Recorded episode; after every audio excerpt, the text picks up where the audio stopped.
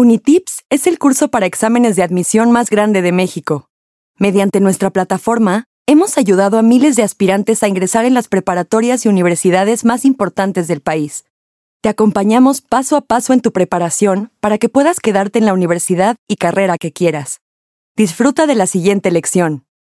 Lección 1. Formas del discurso.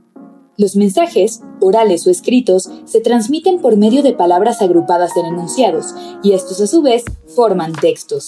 Aquí te enseñamos tres distintas variedades de discurso. Definición de texto. El texto es el conjunto de enunciados que se transmiten de manera oral o escrita y son enviados de un emisor a un receptor. Los textos se pueden clasificar por su forma discursiva. Pueden ser descriptivos, narrativos o argumentativos. El texto descriptivo. El texto descriptivo, como su nombre lo indica, tiene la función de describir objetos, personas, cualidades o cualquier otra cosa. Por medio de un texto descriptivo es posible imaginar, conocer y entender mejor.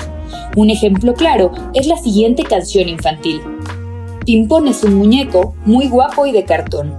Tiene pelo largo. Pimpón pesa 70 kilos y mide 1,80 metros. Tiene tez clara y es bueno en matemáticas. Pimpón se lava la carita con agua y con jabón. El texto narrativo. Narrar es contar.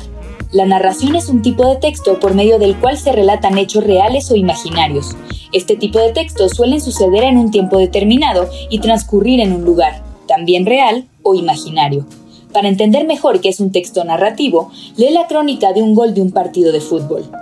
Sánchez tiene el balón, lo cubre en dos, frena, Sánchez sale por la derecha y conduce el balón al maestro del fútbol mundial. Genio, genio, se perfila a tirar, tira gol. Golazo. El texto argumentativo. Este tipo de textos son los que transmiten una opinión personal. Lo hacen por medio de comentarios, argumentos o ideas. En algunos casos, él o la emisor plantea una hipótesis y busca sostenerla a través del texto. Por ejemplo, vean el siguiente argumento. Carlos Fuentes, Juan Rulfo, Inés Arredondo y Rosario Castellanos son excelentes escritores. Todos son mexicanos y los cuatro son apreciados por sus lectores. Los cuatro recibieron premios y las y los escritores los consideran como personajes muy importantes. Estos cuatro escritores dan cuenta del gran nivel literario de México. Responde correctamente las siguientes preguntas. 1. ¿Cómo se define un texto? 2. ¿Cuáles son las tres formas discursivas del texto? 3. Si emites una opinión, ¿qué tipo de discurso es?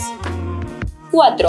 ¿Cómo se llama el texto por medio del que te enteras de lo que sucedió en una manifestación? Resuelve los ejercicios de práctica en tu cuenta de Unitips y cuando estés listo, pasa a la siguiente lección.